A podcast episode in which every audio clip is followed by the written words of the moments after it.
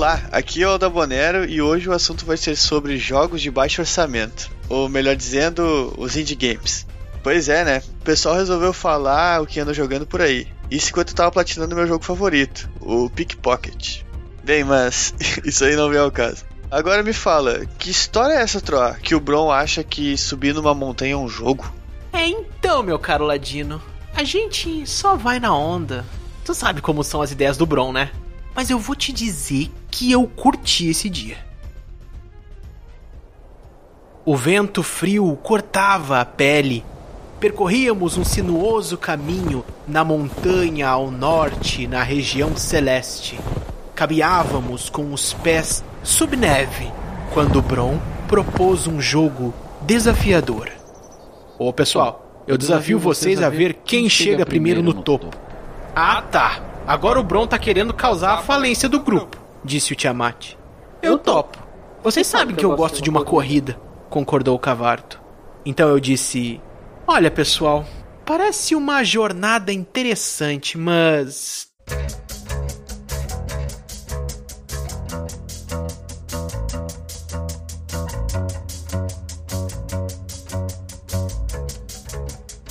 Me dá uma informação. Se esse teu jogo é de estratégia ou ação. Porque essa montanha eu não vou subir. Pois primeiro eu vou descobrir. Uh, é preciso desse cristal. O teu jogo tem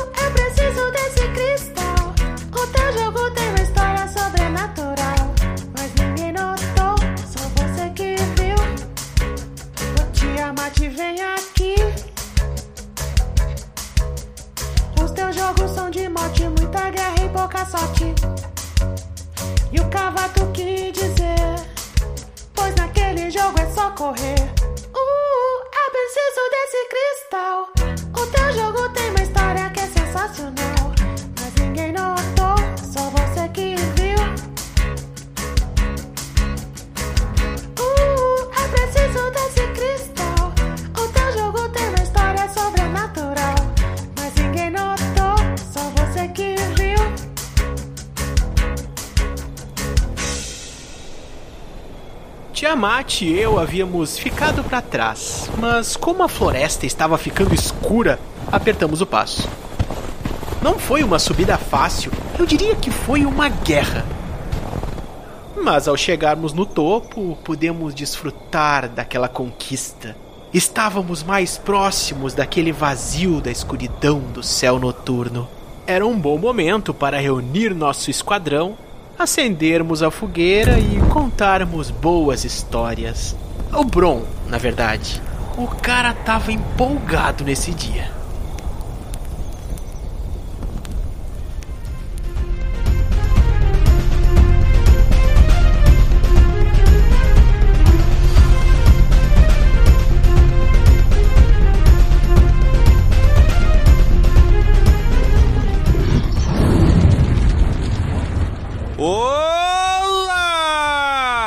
Aqui é o Tiamat e Troar. Diga, Qual é o nome do jogo indie em que o jogador controla um cavaleiro que trabalha o dia inteiro e volta pra casa pra descansar no final do dia? caramba, eu sabia com um arqueiro. Não, é com, é com gue- é cavaleiro. É, não sei. É o Hollow Knight. É, realmente esse tentado foi uma porcaria. Mas por que o do arqueiro? Não, não sei nada, só fazer graça. Ah, tá. Conhecia com laranjas. Meu Deus do céu, cara. Agora que o Bro entendeu isso aí. Olá, aqui é o Troá. E os jogos independentes provam que nem sempre é necessário muita verba para se criar um jogo sensacional. Um abraço aí pra Cyberpunk 2077. Ô, É. louco, já começamos assim, dando tiro pra todo lado. Levemente farpado, né? Essa tua entrada não foi tão bugada quanto o jogo. né? Meu Deus. O legal é que todo mundo tá falando e eu acho que nenhum de nós aqui já jogou o jogo, né? A gente só tá na. Não, na eu joguei, pilha, eu né? joguei e odiei. Eu posso falar com propriedade. É uma bosta mesmo. Boa! Ah, tá, tá bom. Olá, aqui é o Bron. E vocês sabem qual é a banda favorita da princesa Zelda? Nossa. Ah, Ai, meu Deus. Ah, alguém tem que saber, é muito fácil. é... Eu quero ver se isso vai fazer link com a minha piada. Quase, quase, quase. A banda favorita é o Linkin Park. Ah, Pá, a Nintendo não tem nada de indie, né, mas... Ela só escuta na praça, né? Porque é o Linkin Park. Tem sim, tem o Night Wolf lá no Mortal Kombat. Ah, o índio, ah... Ah, ninguém entendeu piada.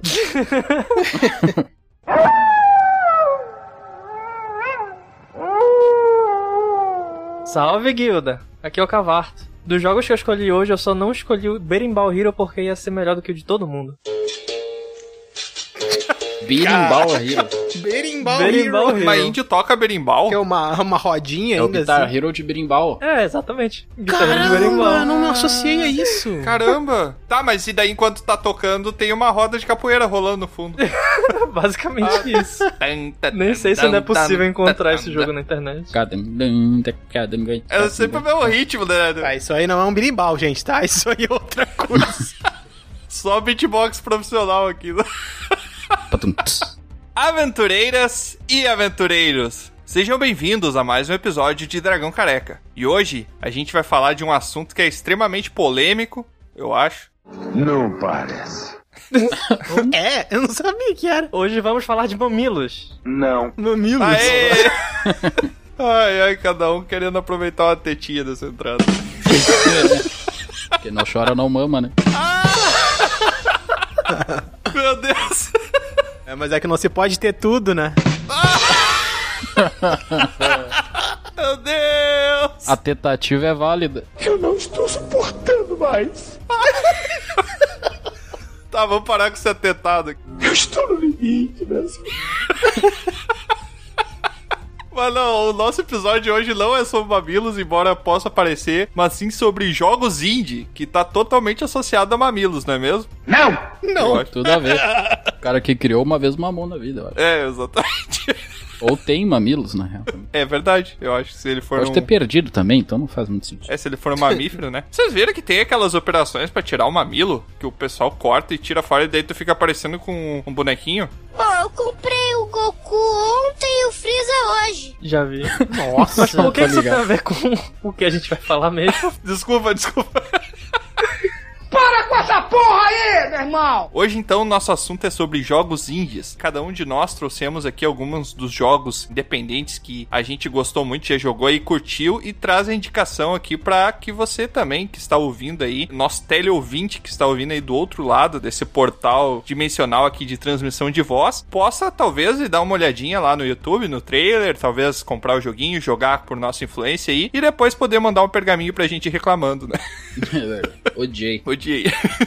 Mas antes da gente começar, então, só aquele recadinho lá do nosso encarregado da guilda que tá louco pra falar aí. Ele, eu já recebi aqui a ligação, não para de tocar esse portal aqui na minha cabeça. Meu Deus do céu, toca na cabeça de vocês também esse barulhinho? Vocês estão ouvindo esse barulho?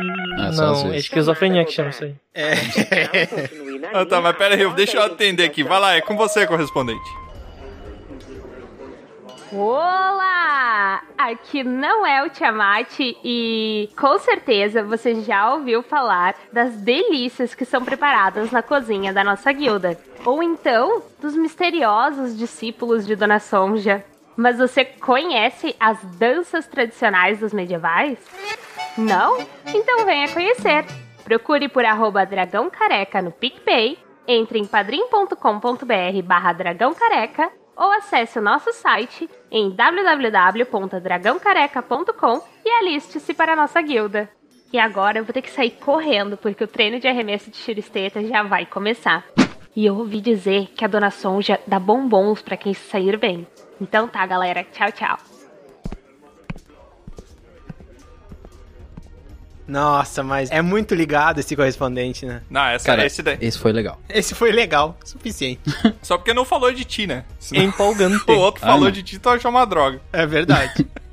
Mas é isso, muito obrigado, correspondente, sempre trazendo novidades aí da guilda. E se você, nosso teleouvinte, também quer fazer parte da guilda, faça como o correspondente aí falou e se inscreva lá na guilda do Dragão Careca, que você pode encontrar pelo Padrinho ou pelo PicPay. É só escolher o seu cargo de entrada lá e com dois anos de carteira assinada aí demonstrando resultado, pode ser que você seja promovido. Ó, Até hoje a gente não foi, né?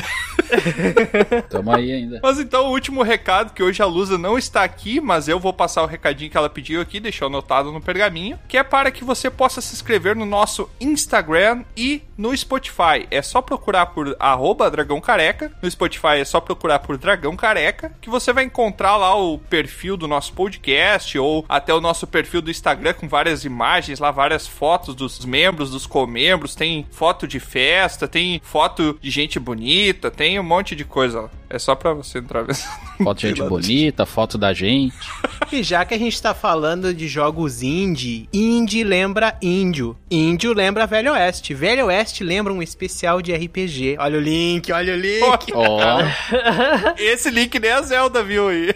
oh, parecia Triforce. A parte 1 de um especial de RPG que tá rolando aí. Eu espero que você tenha ouvido. Se você não ouviu, então, é só entrar lá no Spotify e procurar. É o episódio número 67. E é uma aventura que, olha, eu espero que você curta, porque, claro, tem um narrador sensacional lá que tá narrando. Não vou dizer quem é, É, mas você vai descobrir se você ouvir. Se você já ouviu, manda um pergaminho pra gente pro contato arroba dragãocareca.com informando o que você achou do episódio e principalmente as teorias e se você descobriu os três easter eggs que estão escondidos nesse episódio. Três, eu só achei dois. A gente que criou o troço. Não, vocês talvez nem saibam.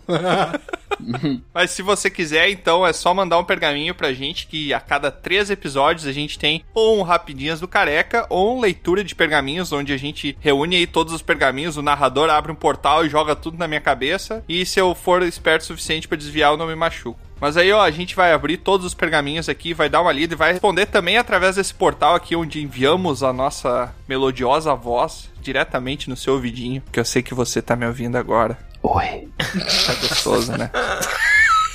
Não tá gostoso, né? Eu sei que não. Então eu vou parar. Caraca, Mas então, o Tiamat não sabe falar mansinho no ouvidinho, cara.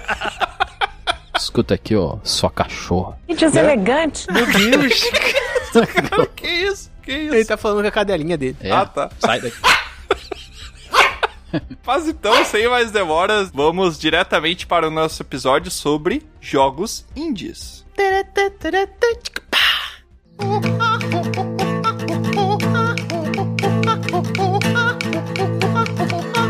Mas então vamos começar aqui falando de coisa boa. Vamos começar falando. Top term. não, não. Cogumelo do sol. Ajuda o maluco, tá doente! Araci. Vamos falar de coisa boa. Hoje nós temos a iogurteira da Top Term que tá na promoção. Ah, igual, meu. Zero foco hoje. Ah, foi igual. Respira, Tiamat. Quebrado, quebrado, Tiamat. Ó, recorde aí em quanto tempo? 13 minutos. Quebrou o recorde, Tiamat.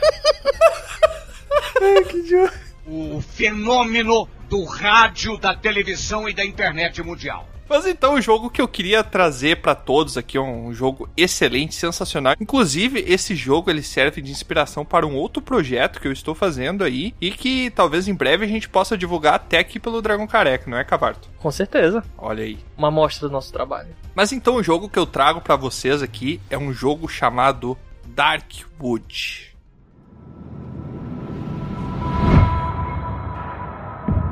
Como vocês estão ouvindo aí essa musiquinha de fundo, é um jogo um pouco sombrio, até porque ele é um survival horror. Ou seja, ele é um jogo de sobrevivência e de horror pessoal, onde você sozinho, totalmente offline, sem qualquer tipo de cooperação com outros jogadores, você tá sozinho naquela terra desolada, que ele mostra que é possível sentir horror em uma casinha no meio da floresta. Ele é um jogo single player, ou seja, você joga totalmente offline e tem os seus gráficos feitos à base de pixel art. Ele é um jogo feito pelo estúdio polonês Acid Wizard, um jogo totalmente independente que ele foi lançado graças a um crowdfunding do jogo que foi feito pelo Indiegogo, que tinha como objetivo arrecadar 40 mil dólares. E no final acabou arrecadando 57 mil dólares, o que é um- uma grana bem grande, né? Eu gostaria de ter isso.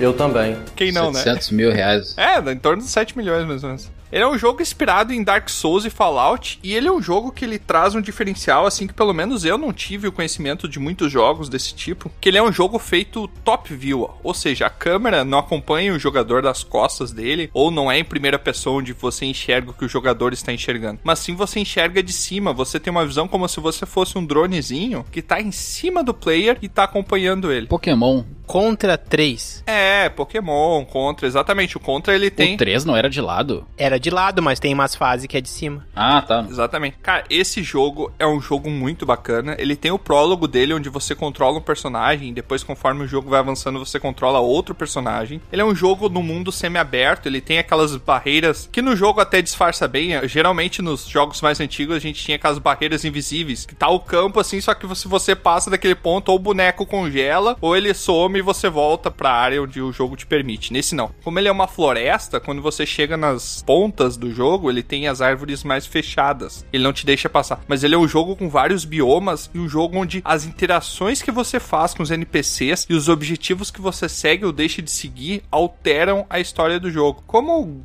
grande parte dos jogos de mundo semiaberto, né? Onde você pode ter finais alternativos pro que você faz. Vocês já jogaram esse jogo, pessoal? Eu não, Não. cheguei a jogar ele, mas vendo gameplays assim me chamou bastante atenção que ele tem esse caráter perturbador, a paleta de cor deles, os elementos que ele traz tem muita cor escura também, por mais que tenha cores, ele traz ainda bem pesado algumas cores, contornos e tal, que trabalha isso na arte do pixel art, né? Mas principalmente em relação a, a elementos de cenário, a, a inimigos e coisas, né? Desafios e tal. Ele é muito perturbador, me pareceu um jogo bem pesado assim de se jogar e me chamou bastante atenção, tive curiosidade. É, com certeza. Ele é um jogo que ele é legal porque ele exige uma mecânica do jogador. Você tem que saber usar as armas pra se defender, até o timing, porque por exemplo, quando vamos dizer que você pegou um machado pra se defender, você tem que erguer o machado, tem um tempo pra você erguer o machado e, E tem um bater. tempo pra você conseguir bater com o machado, que você faz isso com dois botões. Massa. Tá, e cadê o carro?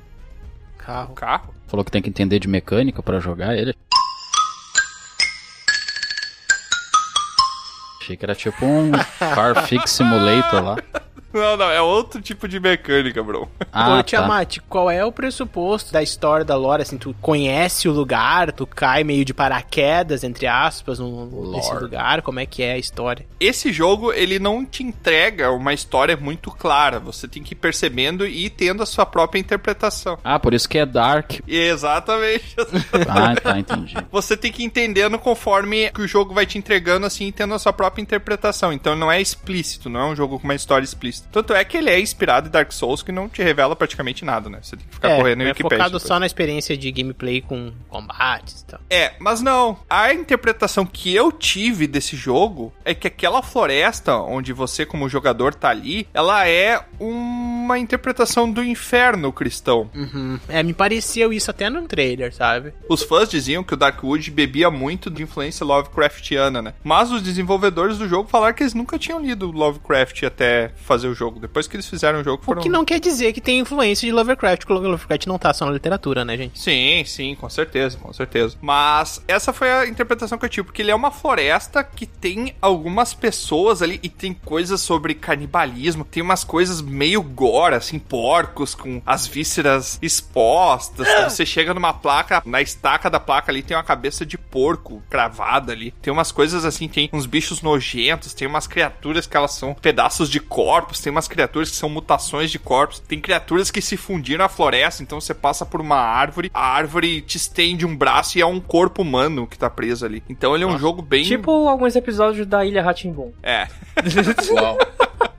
Ele é um jogo bem visceral, assim, apesar de que isso é um pouco limitado por causa da pixel art, né? Ele não te traz aquele. Ele não dá jump scare, são poucos jump scares que ele tem, assim. Ele é um jogo para você jogar gostando do jogo, mas ao mesmo tempo se sentindo desconfortável com aquele ambiente. Sim. Porque ele quer justamente te causar a mesma sensação que o personagem tá sentindo, que é eu quero sair desse lugar o mais rápido possível. Então o jogo inteiro é você tentando escapar de dentro dessa floresta, tentando fugir, tentando ir pro resto do mundo, porque uma floresta meio reclusa, tem helicóptero do exército caído num canto, vai ter uns fazendeiros, vai ter uma cidadezinha pequena que tem um culto próprio ali, meio satanista, uma coisa assim. Tem umas pessoas que estão sofrendo mutação por causa de alguma coisa que tem no pólen das árvores. Essa foi a minha interpretação, claro, né? É claro. Mas, assim, você começa controlando no prólogo ali um médico que tá tentando ajudar o pessoal ali, e depois você acaba controlando um estranho. Você não sabe o que, que ele é, assim. E até o final do jogo você fica sem saber, mas tem pequenas coisas que o jogo vai te entregando que vão mostrando direitinho o que, que, que se trata, assim. Mais ou menos, né? Ele deixa um pouco pra sua interpretação também. O que eu acho ótimo, porque eu odeio jogo que te entrega a história e é isso aí, entendeu? Você é um mero Sim. ouvinte da história, você não tá participando. Então, acho que o jogo te deixar criar um pouquinho do que se trata, ele propriamente, faz parte de tu deixar a dinâmica mais legal, assim. Ele é uma conjunção de vários tipos de mini-jogos dentro dele. Ele é dividido entre dia e noite, né? Então, durante o dia você tem aquela questão de ser um coletor barra explorador, indo conhecer ambientes. Aí tem uma casa que tá fechada, mas se amanhã eu voltar aqui e tiver um machado, eu consigo quebrar as madeiras que estão protegendo a janela e entrar por dentro da janela para tentar descobrir o que tem aqui dentro. Legal. Você também coleta vários itens e ele tem uma mecânica de você ficar construindo armas, construindo equipamentos. E, além de tudo isso, ainda durante a noite você tem que voltar antes de anoitecer pro seu refúgio. Tem vários refúgios no jogo que você pode ir fazendo essa migração entre um refúgio e outro. Durante a noite você tem que se refugiar,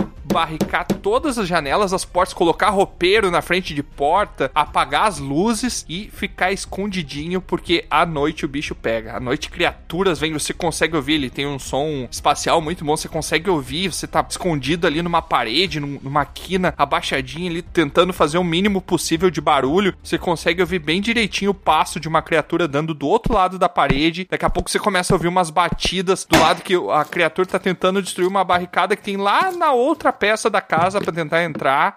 Então, cara, tem vários eventos. E daí você tem que sobreviver durante a noite. Se você conseguir sobreviver, todo dia pela manhã chega um vendedor e ele te retribui com uma certa quantidade de dinheiro e rola muito escambo de você trocar itens. Mas assim, ó, o jogo é muito legal. Porque, só trazendo um exemplo de construção de item do jogo que eu acho muito bacana, é que você não sabe que horas são. São 15 para as 7. Amanhece o dia, você tem saindo e você tem que ficar olhando a paleta de cores mudando. Quer dizer que o sol tá à beira de se pôr. Sim. E quando chove, você não tem referência nenhuma se tá de dia ou se tá de noite, né? Então você tem que daqui a pouco construir um relógio. Você consegue pegar partes e construir um relógio. E daí você pode equipar um relógio na sua mochila ali, que ele ocupa um espaço da sua mochila. Que enquanto você tiver com ele equipado, você sabe que horas são. Você consegue ver aparecer o reloginho no topo da tela. Mas ele também tem um custo. Ele custa um espaço na sua mochila que é bem escasso. E como você vai sair pra fazer coleta, às vezes tem itens que você vai ter que deixar pra trás. Sem falar que se você morre durante a coleta, porque também tem criaturas durante o dia, você também morre, volta pro seu refúgio no dia seguinte e metade das coisas que você tava carregando quando você morreu ficam lá onde você morreu. Então você tem que voltar lá pra buscar. Só que provavelmente a criatura que te matou ainda vai estar lá. Ó o bicho vindo, moleque. E se você deixou cair a sua melhor arma, a única arma que você tinha que você conseguiu coletar, e aí como é que faz?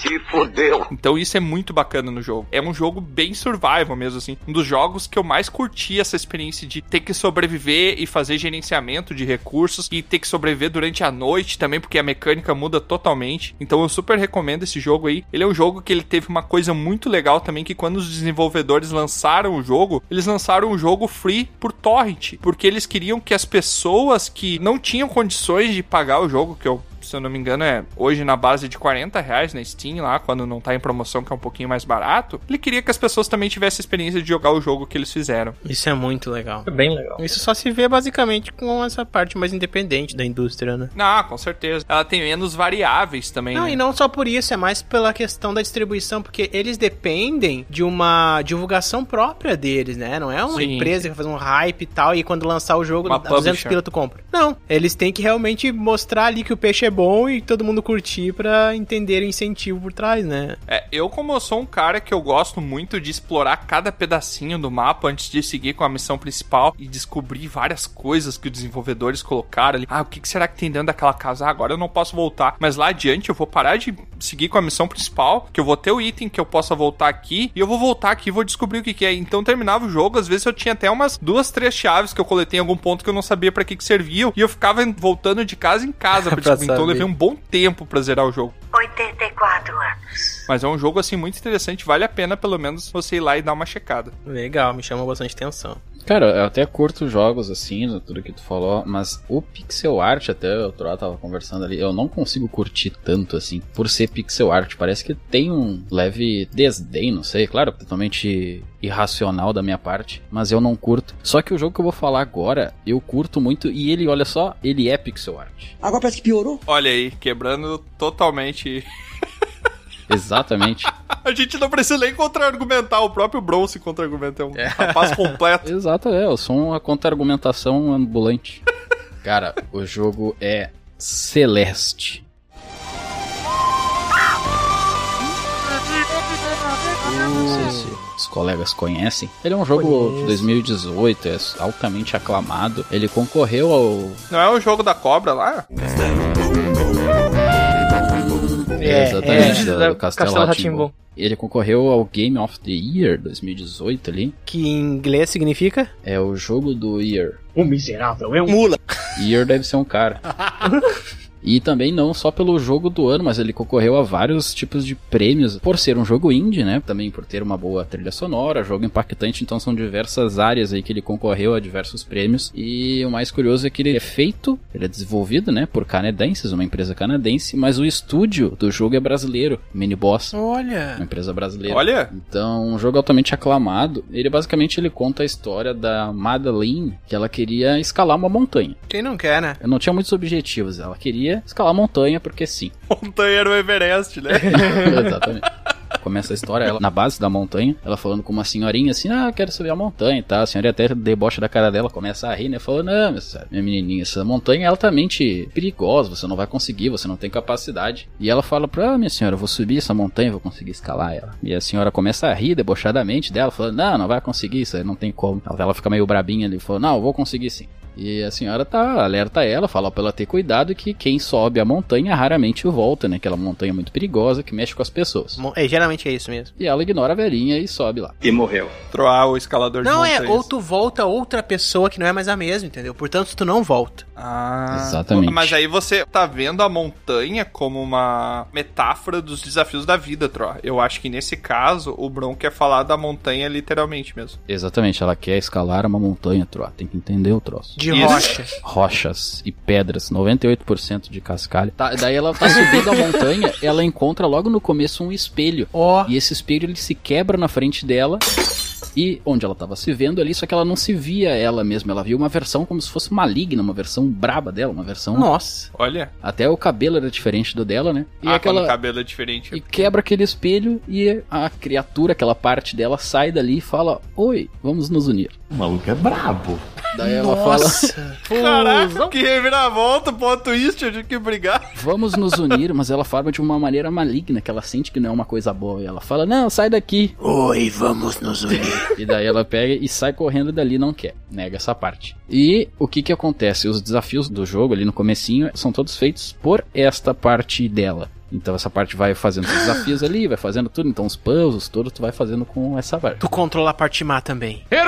Não, tu só controla a tua parte. Ah, tá. Ah, E daí tu vai fazendo isso. E. E aí a montanha? Não, a montanha tu vai subindo, escalando, esses- fazendo esses desafios aí aos pouquinhos, né? E só que. é um jogo de plataforma, né? É um jogo de plataforma, ele é 2D, tu vai avançando pra direita, esquerda, tu vai subindo na real, né? Uhum. Tu, tu vai subindo na tela, cada vez que tu sobe, o, o próximo frame já é outro desafio. Daí ela acaba vendo um espelho, nessa epifania dela, ela acaba olhando um outro espelho e ela acaba entrando nessa parte de espelho. Então ela é como se fosse o, o mundo invertido lá, o upside down. Hum. Ela acaba entrando nesse troço onde os desafios são mais difíceis. Esse mundo invertido tem monstro, tem um monte de coisa assim sinistra que começa acontecendo, não é só uma montanha, daí que ela começa a perceber. É um buraco, não é uma montanha daí. Exatamente, ela encontra essa parte ruim dela.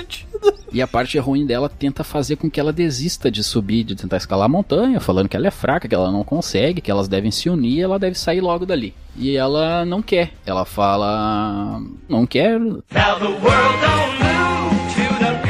Tal, sai daqui, ela acaba negando essa parte, só que a parte ruim é ficar braba, Nossa. fazendo com que ela caia, né? Mas chegou lá em cima. Não chegou lá em cima, ela chegou bem próximo. Sim, Ah. quase. E aí, quando ela cai na montanha, simbolizando o fundo do poço ali, ela vê aquela velha senhorinha lá que fala com ela. Daí ela, ah, agora que meio que eu te entendo, tu falou pra não subir, que ela pode mexer comigo, essa parte. Mas ela meio que entende que ela precisa dessa outra parte dela pra continuar subindo, senão não vai conseguir, né, fazer o objetivo dela. Ela vai continuar subindo, tem no meio dos desafios lá, ela encontra essa parte dela, onde que é a batalha mais difícil do jogo, que é tu derrotando essa parte tua, né? Depois dessa luta, eles conseguem se unir. Aí é que tá, esse jogo, quando tu se une com essa parte, até o cabelo muda, fica tipo um super saiyajin e tu consegue ter tipo dois pulos, consegue Ah. ficar mais Ah, tempo dá uma pendurado. bufada, consegue- né? Exatamente. Tem vários boosts. Não, peraí, é, então tu vai subir a montanha igual o Mario, é isso? É, mais ou menos. É, isso foi uma deixa pra te falar sobre o tipo do jogo, que nem plataforma e tal. É, esse é o true plataforma, né? Que você tem que ficar subindo plataforma o jogo inteiro. É verdade. Exatamente. O legal é que o Bron ele vai narrando como se fosse narrando um filme, tá ligado? Ele tá narrando a historinha ali e tal. Até agora eu não sei se tem que pular e pegar moedinhas, tem boss, o que, que tem? Tem vida, tem poder. Pensa assim, é exatamente isso que eu falei. É tu pulando. É só pular. É só pular. Só que o que acontece? Quando tu vai no mundo do espelho, mundo invertido ali, vão ter monstros. Então cada vez vai dificultando mais. Só que tu não consegue fazer muitas coisas ali porque tu precisa do pulo duplo, tu precisa dos boosts. E aquela tua parte acaba te dando. O jogo te convence a entrar pro lado maligno, então, a força, é isso. Ele mostra que sozinho, se tu é uma pessoa só boa, tu não é nada. Tu tem que ter uma parte ruim junto, é isso. A mensagem do jogo é essa, Bron. Não, o que, que é a mensagem do jogo? Agora que vem a análise. É que não existe uma pessoa só boa outra. Já vou te avisar. Depois que ela pega essa parte dela, ela consegue subir até o pico da montanha lá, né? Então o que, que é a análise? Claro, é muito mais complexo, tô tentando resumir aqui, mas é essa questão, não é como se fosse o teu lado ruim, mas é alguma coisa ruim, tanto a analogia do espelho ali, que acaba se quebrando, né, tal, pra fazer parte Sim. do jogo, mas é algo de ruim que tu vê em ti. E isso pode ser diversas coisas ali, né? Sei lá, medo, algum trauma, algum defeito, sei lá, que tu considera um defeito, né? Fato não é. E tu tem que aprender a lidar com aquilo. Ou seja, tu não pode fugir daquilo, deixar. Tu tem que pegar e trabalhar aquilo de alguma maneira, porque tu não vai conseguir sem isso. Tu não adianta tu ter, sei lá, um trauma de infância lá e tu querer ignorar ele. Tu, não, tu vai Tem que precisar superar, né? Superar ele, É. exatamente. Então o jogo fala tudo sobre isso. O jogo tem uma vertente budista, né? Que tu tem que buscar o equilíbrio do teu ser, digamos assim. Se você não tá, digamos assim, em sintonia consigo mesmo, tanto os pontos bons quanto os pontos ruins, porque todos nós somos diferentes e temos coisas boas e coisas ruins, e não existe uma pessoa totalmente boa, assim como não existe uma pessoa totalmente ruim. A partir do momento que você consegue, claro, o jogo faz uma metáfora, mas a partir do momento que você consegue ter um equilíbrio entre você conseguir se aceitar e você conseguir se amar como um inteiro, você acaba se tornando mais forte. Caracas. É isso, né? Mais ou menos. Falando ainda sobre o jogo, ele é relativamente fácil, porque os desafios são legais de tu fazer e tu consegue fazer com uma certa facilidade, assim. Mas tem alguns que são um pouquinho mais difíceis, tu vai ali, e cada vez que tu morre, tu volta no início desse pedaço que tu tava. Uhum. Mas dentro da mesma tela, no caso, né? E o jogo é é gostoso de jogar, assim, porque ele tem aquela dinâmica de pulos.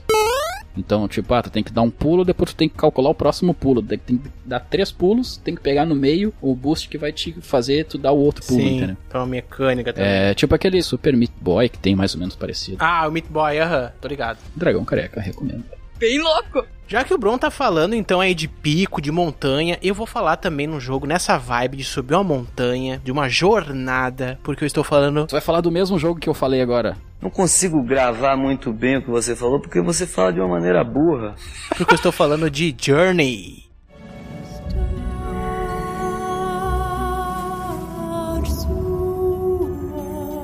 Ah, achei que era o mesmo.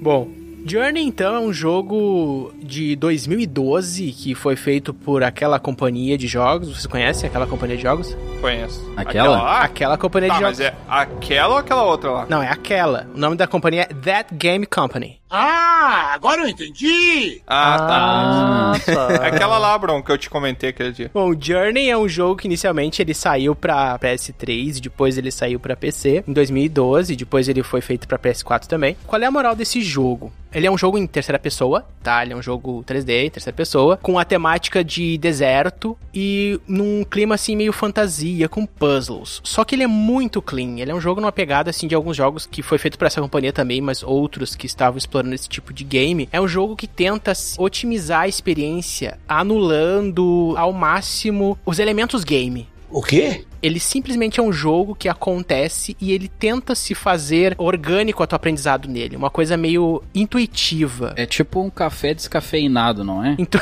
é um jogo sem ser jogo. Exatamente. Ele é parecido com Sky, né? Sons of Light ou uma coisa assim. Inclusive é do mesmo criador de Journey. Não sei se você já, já viu esse jogo. Sim. Sons of Light. Mas não é a mesma pegada, é outro jogo. Esse é um jogo terceira pessoa. Tu começa já no deserto com o teu personagem lá. É um personagem que tu nem identifica se é um humano, mas ele parece um humano com um manto, assim andando pelo deserto. E desde o início tu já identifica que tu tem que ir pra uma montanha, né? O jogo ele não te apresenta o que é para fazer, mas tu vai entendendo o que é para fazer. Ele não tem tutoriais para te aprender a mexer, mas intuitivamente tu vai aprendendo. Mexer. O que eu achei genial no jogo, quer dizer, eu não tenho muitas referências de jogo nesse quesito, mas nesse eu achei muito original, é que ele apela por essa experiência sentimental que o jogo vai te provocar. O jogo inicialmente ele se mostra como um single player, mas lá pelas tantas tu vai andando pelo cenário, lá pelo deserto, fazendo alguns puzzles bem simples e daqui a pouco aparece um outro igual a tu. É você, Satanás! Andando pelo cenário também fazendo coisas. Ué? E tu, tá, o que que é isso? Um NPC? Um, o que que é isso e tal, né? E depois eu fui descobrir que é um jogador também.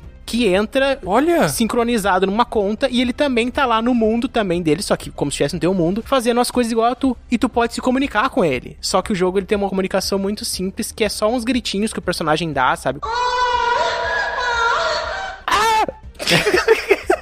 tipo isso.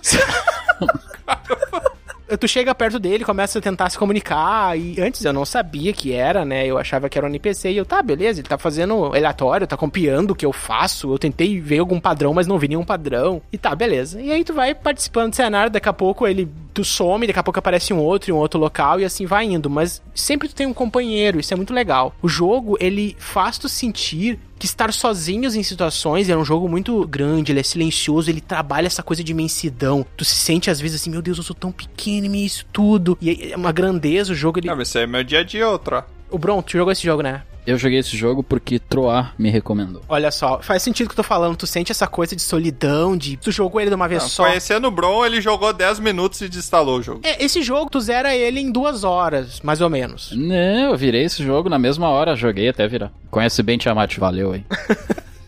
Não, esse jogo é muito bom. O que eu vi É. ele, assim, e que eu senti, era que ele era tipo uma pintura, sabe? É interessante pensar isso. Pela qualidade, pelas tonalidades de cor. Tu vai lá no deserto, lá tudo vermelho, tudo laranja. Daqui a pouco tu vai pro oceano, daí Hum. tudo em azul, todos os tons de azul. Daí tu vai lá pro reino do céu ali, tudo branquinho e tal. Detalhe que até hoje esse jogo é usado como caso de estudo para vários desenvolvedores. Ó, Eu não sabia, eu joguei esse jogo porque ele tava uma época gratuito no Play at Home da PlayStation. Então eu não paguei por esse jogo independente, tá, gente? Desculpa, mas eles liberaram gratuito, então. Ele ganhou vários jogos, incluindo o jogo do ano de 2012, depois alguns outros prêmios, como trilha também, e outras coisas. E esse comentário de questão de sentimental é muito presente nele. Eu vou revelar uma coisa aqui bizarra agora pra vocês, talvez, mas no final desse jogo eu quase chorei. Eu tive uma sensação assim de imersão tão forte com a trilha, com o que ele propõe, porque ele propõe uma mensagem quase que espiritualista da coisa, de uma jornada de renascimento, da vida e morte, sabe? Porque ele sobe na montanha, o que, que é a montanha, o que, que tem lá, o que acontece depois. E o jogo ele revela isso de uma forma pra mim brilhante, sabe? E ele tem puzzles, não é nada assim complexo, tu consegue entender de uma maneira muito orgânica com o jogo e tu se, se deixar levar pra leveza do jogo, ele não é nada pesado, ele é um jogo simplesmente pra te relaxar, ouvindo, fazendo as coisas. Ele é lento, o personagem, por exemplo, tem uma mecânica de pulo, então ele tem uma capinha, que quando ele dá um salto, ele dá uma flutuadinha mais no ar. E conforme tu vai desbloqueando algumas coisas no cenário, a tua capinha vai aumentando.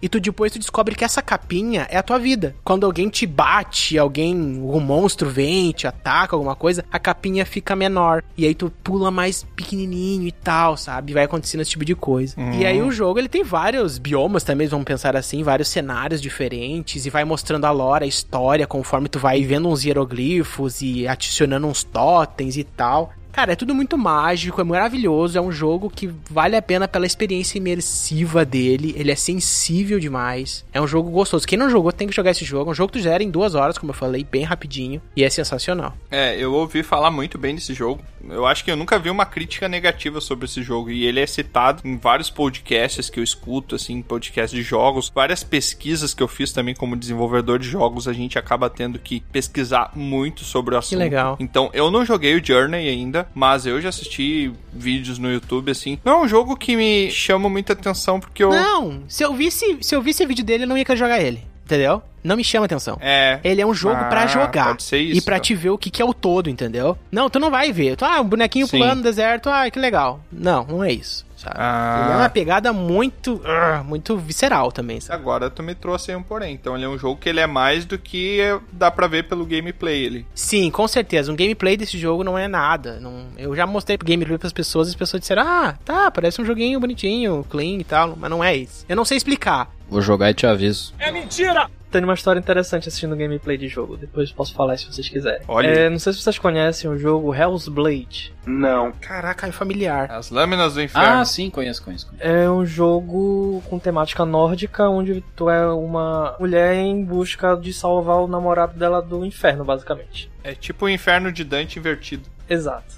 Ah, mas aí tem várias outras questões no jogo que num episódio aí sobre jogos maiores eu posso falar mais a fundo. Quem fez foi pensando em distúrbios mentais, não é? Alguma coisa assim. Exato. Hum. Daí tu ouvia os sons, as imagens, vozes, é né? a tradução de um distúrbio tal, X, dependendo do ponto Exato. do jogo. Caramba, É, esse velho. jogo é bom. Um jogo pesado. Pois é, o jogo é sensacional, só que a pessoa que eu tava assistindo jogar jogava tão mal, mas tão mal, Tem isso. que eu ficava gritando pro computador, porque a solução do puzzle passava na frente da pessoa e a pessoa não via. E, é, Quando tu tá fadado a jogar pelo YouTube, tu passa muito dessas raivas. né?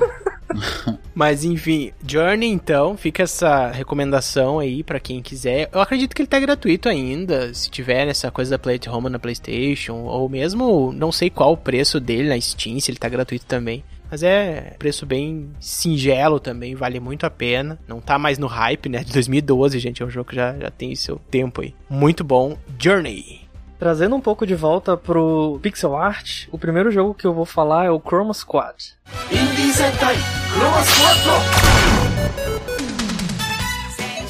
Que ele é um jogo também brasileiro. Saiu lá por 2014. E nesse jogo são cinco personagens principais. Que eles são um grupo de atores que estavam no estúdio que foi à falência. Então eles resolvem abrir o próprio estúdio de Super Sentai. Nossa. Bem, Power Rangers da vida. Power Rangers. Então, eles até dizem que a maior referência deles pra fazer o jogo são os Power Rangers. Perfeito. Então, tem dois objetivos no jogo. O primeiro é fazer o estúdio. Zordo. O primeiro objetivo é fazer o estúdio ficar famoso, conhecido. E o segundo É a conquista!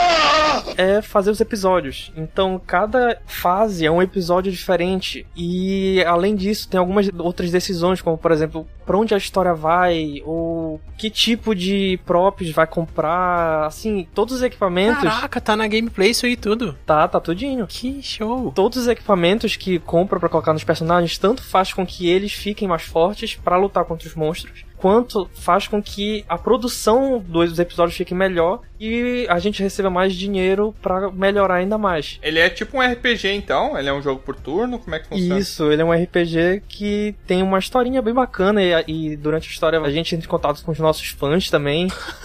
É uma metalinguagem pro cinema dentro de um jogo. Isso. O Cavarto comentando sobre esse jogo me lembrou muito Knights of Pen and Paper. Poxa, Não sei se vocês já jogaram. tudo O isso. único jogo até hoje que eu joguei pra celular.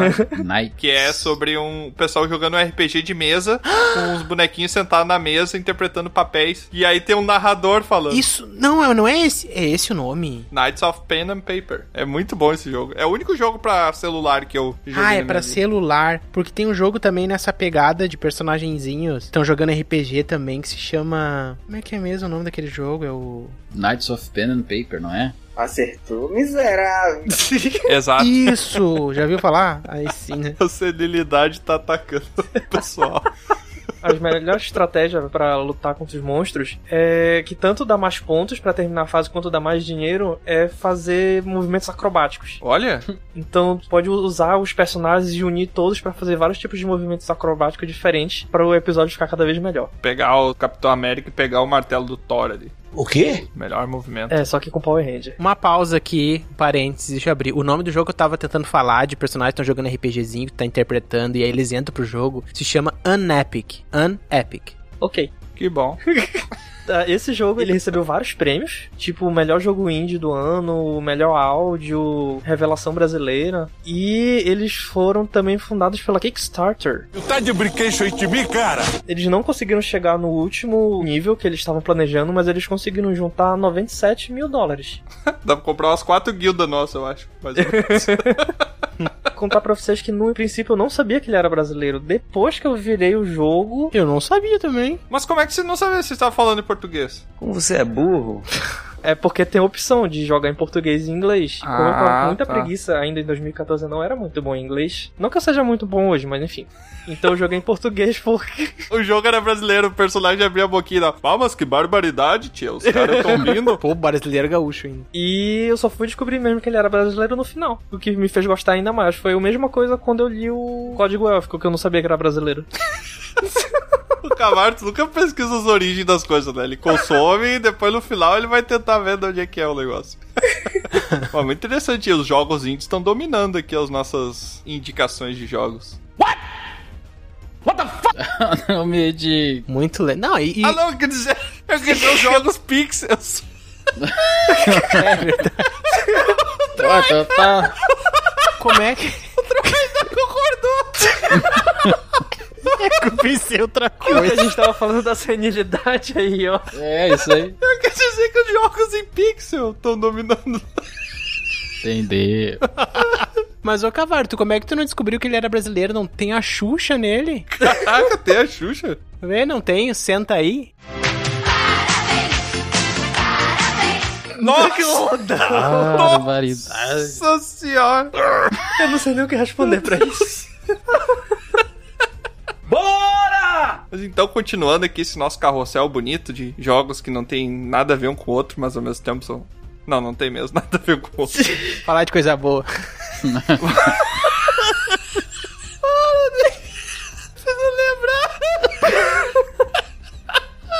Vamos falar de coisa boa.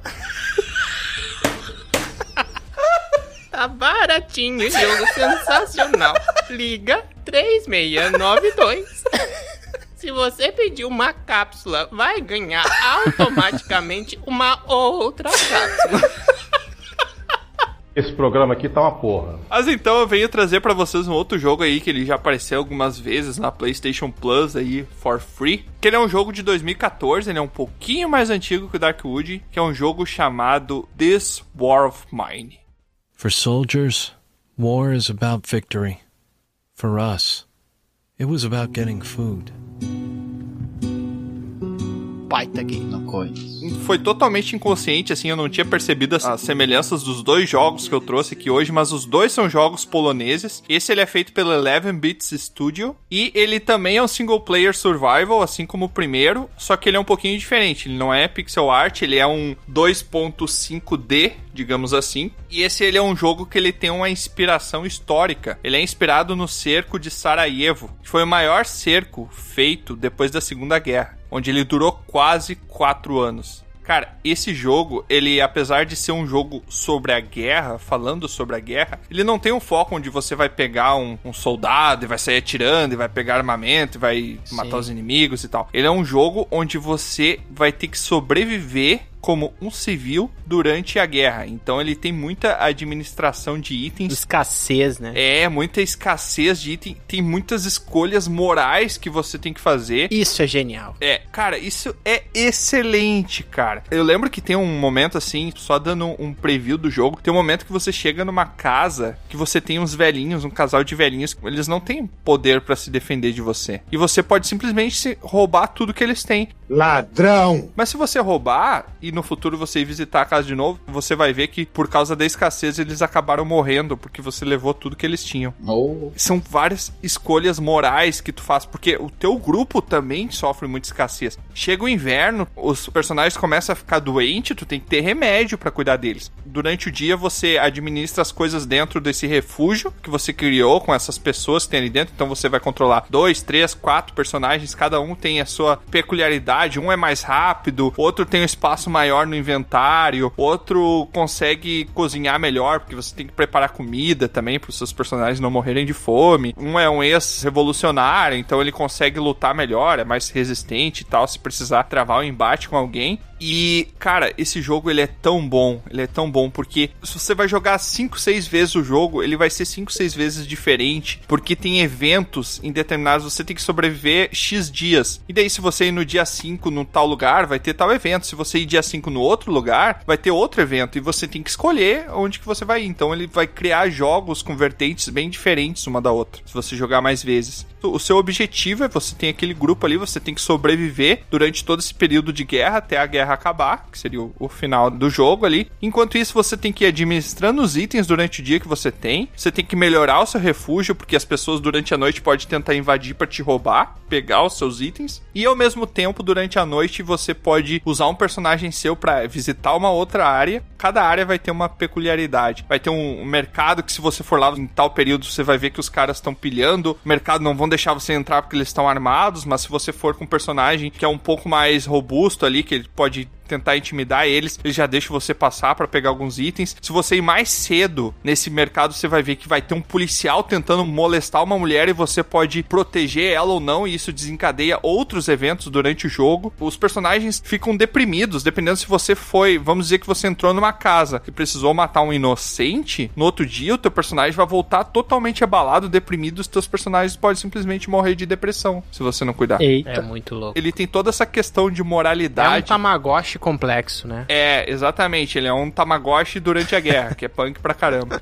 Tem muitos eventos. Eu lembro que teve um evento que eu fui que era um lugar bem grande e que depois eu descobri que o lugar era um bordel. Só que daí todos os caras que entravam ali, eles não deixavam você entrar, obviamente, mas aí eu entrei escondido e os caras acabaram me vendo e ficaram me caçando dentro da casa. Eu me escondi no lugar e quando o cara passava, eu tava escondido, eu conseguia pegar o cara pelas costas e matar ele. E daí, depois que eu matei todos os inimigos que tinham ali, eu desci no subsolo desse lugar, que eu já tinha ido em outros grupos que eu fiz, que eu fiz New Game Plus e tal, e eu nunca tinha feito isso. E daí eu descobri que no subsolo tinha um monte de mulheres que elas eram encarceradas e presas por esses caras e usadas para prostituição durante a guerra. E eu salvei elas, e eu não sabia disso. Eu não sabia que tinha isso no jogo. Cara, toda vez que você joga o jogo, ele vai ter uma coisa nova. Toda vez. Não teve nenhuma uma vez que eu joguei assim. Muito legal. É um jogo excelente, assim, eu recomendo. Ele é pesado, ele é bem pesado. Eu lembro que teve também, só contando os trechinhos rápidos. Quantos giga? Fala 300. Ah,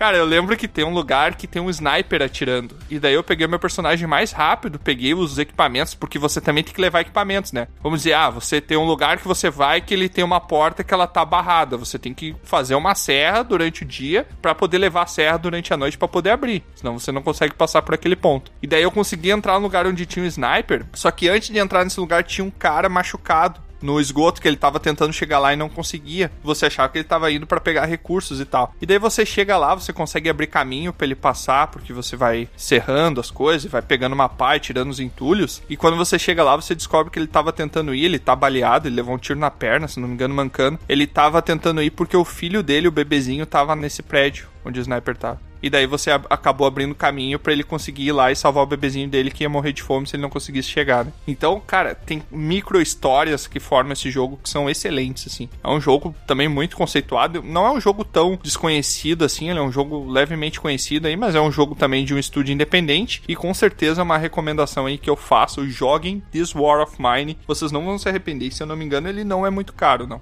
Vocês já chegaram a jogar o Fallout Shelter? Não, não. Eu tô ligado qual é, mas não cheguei a jogar ele. Tiamat falando, achei bem parecido, porque esse daí é justamente isso. Mas tu é- tem, sei lá, é três, parecido. quatro pessoas. O, o básico ali do jogo é energia, comida e água. Uhum. E daí tu vai construindo, vai construindo pra baixo da terra, né? Shelter ali, a mesma coisa. Só que daí tu tem o acesso principal que tu consegue ir pra rua, pra, por exemplo, buscar dinheiro, buscar comida, buscar coisa. Algumas vezes al- alguma galera vem ali Uhum. pra entrar na tua guilda, né? Às vezes tu tem, sei lá, assaltantes, às vezes criam animais pra te atacar, radioativos e coisas, tu vai tendo que gerenciar conforme isso. Daí tu tem os casais ali por afinidade, né? Tem os que são mecânicos, tem os que são mais trabalhar com energia, tem outros que são cozinheiros. Daí tu vai fazendo eles procriar e o filhinho vai pegando as características e se torna conforme o pai ou a mãe foi, tem um cálculo ali. É bem legal, tipo nesse estilo. Sim, é uma administração de recursos, né? Mas o, o É. diferencial desse jogo, bro, realmente, como eu falei, são as escolhas morais. São escolhas que às vezes tu pensa assim, não, mas. Azar, se eu pegar os recursos desses velhos aqui, eu vou ficar o resto do inverno tranquilo, meus personagens não vão morrer. Mas aí tu tem uma escolha moral que isso não impacta em nada. Tu não vai ser recompensado se tu deixar eles vivos, sabe? Mas aí o que, que tu faz? Tu vai matar os velhos, pegar os medicamentos ou tu vai deixar eles? Entendeu? Tem Ah, eu várias. pego porque a máquina não tem sentimento. A powerful Sith you will become. Agora, se tiver que bater num robô ou não, eu sempre bato, porque eu sei que ele não tem alma. Cuidado que eles estão te Isso no ouvindo. futuro pode ser usado contra ti. Ah, tomara. É, é verdade. É igual peixe, o peixe não tem alma. que isso, velho? Caraca. Peixe fóbico. Bom, esse, igual o Tiamat estava falando, né, This War of Mine, eu trouxe um aqui que não tem realmente a ver com uma guerra, mas tem o Cavaleiro, que seria o Cavaleiro Vazio, Hollow Knight.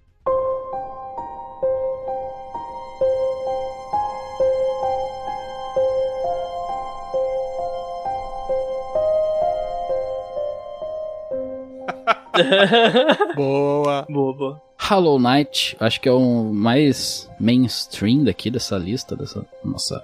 Não acho. Eu acho, Troa. Não acho. Então, ele. Hollow Knight ele é um pouco parecido com o Celeste ali, por ter a questão de. ah, Montanha, né? Buraco. Não, por ter mais a questão. de- até tem, mas é mais pela questão assim de tu ter que pegar alguns recursos e tal. É o clássico Metroidvania, a mistura do É. Metroid, do Nintendo, né, com o Castlevania. Então ele tem toda aquela questão de você ter acesso às coisas, mas não conseguir fazer sem pegar alguma coisa antes, entendeu? Então esse é Uhum. mais ou menos isso. Conforme tu vai avançando no No jogo. começo do jogo tem uma porta que você só vai conseguir abrir lá no final do jogo. É, ou tem um lugar muito alto que tu vai ter que pegar um pulo duplo, ou um boost, ou uma coisa pra escalar. Então é tipo mais ou menos isso, né? Sim. E esse jogo ele é muito bom porque ele é muito bem feito, extremamente bem feito, assim, parece que foi feito por uma Nintendo da vida, por uma É, o gráfico dele é muito bonito, né? É, a trilha sonora, ele ganhou diversos prêmios também, é, É. é muito bom o jogo. Ele tem uma cara de história em quadrinho, assim, muito bem artístico, assim, um Sim. tipo de desenho diferente. Não sei, ele me chama atenção visualmente. Não joguei ele, né? Mas Não, mas vale atenção. muito a pena jogar. Ele também, ele começa o jogo com aquilo assim, estou aqui. O que, que eu faço? Sim. Pode ir Sim. pra direita, pra esquerda, tu faz meio que o teu próprio caminho, assim, vai descobrindo as coisas aos poucos. Esse tipo de jogo, Metroidvania, de ah, ficar andando no cenáriozinho de ladinho, pega coisinha aqui, quebra isso aqui, pega moedinha, pega... me irrita, sabe? Não é o tipo de jogo que eu curto, sabe? Hum. Mas, enfim, quando se tem um gráfico interessante, Nossa. um aspecto artístico assim, trilha principalmente, eu acho que O vai. Hollow Knight tem uma qualidade gráfica linda, cara. Eu acho muito bonito o jogo. Tem, tem sim. Esse jogo ele é bom não só pela história que tu vai descobrindo aos pouquinhos, que faz com que tu queira descobrir sobre ela, mas também pela jogabilidade que é muito bem feita, é muito bem, sabe, os hitbox estão perfeitos, os movimentos no jogo, Uhum. a dificuldade de cada boss ali, de cada criatura é muito boa, bem balanceada. Curva ascendente, né? Exatamente. Desafio. E ele assim, tu começa o jogo, tu vai avançando ali, conforme tu vai avançando, tu descobre um buraco que tu entra e os bichos tentando te atacar. E alguns não te atacam. Isso é muito curioso. Opa! E conforme tu vai entrando nesse local, que é chamado de Hollow Nest, que seria o reino, né? Onde vivem vários tipos de. Insetos. Ninhoco. Tem vários reinos ali, vários tipos de tribos, na real, dá pra chamar assim. Tem os dos louva-deuses, tem das aranhas, tem diversos reinos de insetos. Aranha não é inseto. Me vejo obrigado a concordar com o palestrinha. Não é inseto, né? É um. Pois é. É, são criaturas. São criaturas. Então tu descobre falando ali com os NPCs, com a galera que fica ali, tem uma mini lojinha, então tu vai cada hora falando com um com o outro, tu descobre que naquele lugar é governado pelo Pale King, o rei pálido, que ele seria uma reencarnação de uma criatura colossal que vivia ali, né, que eram várias criaturas Olha, viviam na Isso região. eu não sabia. E essas criaturas elas morriam, no caso, deixariam de existir, mas surgiria outra criatura no lugar delas. Pale King seria uma dessas reencarnações. E ele queria governar. Porque ele é o rei, né? Vou governar. Que bom. E ele começou a tentar se aliar com cada uma dessas tribos aí, das criaturas que viviam por aí. Mas algumas queriam se unir a ele, né? Outras não. Outras falaram, não, não me enche que a gente vai te quebrar. Então, algumas tribos eram Exatamente com essas palavras do ambiente, senão a gente vai te quebrar. Exatamente. Algumas tribos eram a favor do rei e outras não. Só que algumas tribos, elas adoravam a Radiance, que era o espírito de luz, que meio que era o rei de alguns daquelas tribos ali. E essa Radiance, ela não gostou muito de ter o rei ali tentando controlar elas e tal, porque o rei, de fato, ele conseguiu a maioria, né? E essa Radiance acabou, de fato, criando uma praga pros animais de todas as tribos. Filho da... Então meio que foi um- uma infecção que ela criou ali, só que ela estava no mundo dos sonhos e ela acabou entrando na mente deles no mundo dos sonhos e fazendo com que eles fossem ativados os instintos mais primitivos dos animais que eles só queriam atacar e tal, mas eles têm consciência até porque os NPCs dali não foram atacados por isso, mas eles têm uma certa consciência ali e os outros animais deveriam ter também se não fosse essa infecção dela, né? Aparentemente o mundo dos sonhos ele é interligado com o mundo real. Isso é na mitologia que os insetinhos ali, os bichinhos, né, o besourinho, eles têm, né? Porque na verdade a gente olhando numa visão macro dos seres humanos é só um, um ninho de bichinho ali que foi atacado por aquele fungo Ophiocordyceps, eu acho que é que é esse, essa pronúncia Ah, do nome, nome. que é o fungo que transforma os, os insetinhos em zumbis, né? É basicamente os bichos afetados por esse fungozinho aí. Também tu consegue entrar nesse mundo dos sonhos ali, até tu descobre a Drain Nail, se não me engano. Tu tem o teu ataque principal, que é com a tua Nail mesmo, tu tem essa Nail dos sonhos, que tu entra e tu também descobre muita coisa da história do jogo, batendo nos animais mortos Cara, isso é tão errado. com essa Dream Nail, que daí eles vão te contar. Que? Tem, por exemplo, uma carapaça. Tu bate nessa carapaça com a Dream Nail e eles acabam te contando por que, que ele morreu. E contando um pouco da história também. Os animais estão mortos e tu bate neles. Exatamente. Pode bater com a Dream Nail e saber. É como se tu fizesse uma arma etérea, Troá, que tu consegue tocar os espíritos. E daí você consegue ter diálogo com os espíritos pra eles te contarem o que, que aconteceu. Entendi. Inclusive você pode enfrentar os espíritos. É. Uma história muito complexa esse jogo, muito complexa. É, uma coisa que me chamou a atenção nas duas falas do Bron em relação aos dois jogos que ele trouxe, muito curioso até, foi o foco que o Bron tem pelo aspecto história e enredo do jogo. Sim. É como se o jogo fosse uma história e é isso que eu vou revelar pra vocês. Que é totalmente contraditória, porque quem não viu o Bro jogando, ele corta todos os diálogos. Ele pula todos os diálogos, ele vai direto pro gameplay. Depende do jogo. Já te falei, depende do jogo. Ô, Bron, tu já jogou algum RPG até o final que não fosse o Chrono Trigger? Claro, vários. Skyrim. eh, sei lá. Ah, boa, bro. Tá, mas vamos nesse jogo aqui. E daí, assim, eu tô não vendo na metade. Então, esse rei, ele teve que. Meu Teve Deus, que prender. 7 horas de podcast. o rei teve que prender essa Radiance, né? Porque ela tava realmente atacando toda a galerinha ali, do- deixando a infecção dela em todo mundo, né? Que ela queria de fato voltar a reinar. E ele acabou prendendo ela, né? Então ele acabou conversando com os três sábios ali. Quando o cara começa o jogo, tem uma trinca de selos ali que você tem que quebrar para poder acessar isso. E quando tu consegue acessar esse tipo um ovo quebrando, tu descobre por que, que é Hollow Knight, que é o, o cavaleiro que acaba protegendo. Protegendo não, ele acabou absorvendo a Radiance e a própria infecção. Porque ele era tipo como se fosse um, um recipiente para guardar isso. Então tava tudo meio guardado, só que com o passar do tempo começou a vazar. Agora todas as peças se encaixaram. Por isso que os animais estavam atacando, tava tudo acontecendo esse evento quando começa o jogo. Então, o que que é a história basicamente? É tu sendo esse receptáculo, tu ficando cada vez mais forte pra conseguir absorver, entrando nesse ciclo e absorver a praga e a Radiance também, né? É um sacrifício, né, que o Hollow faz. É.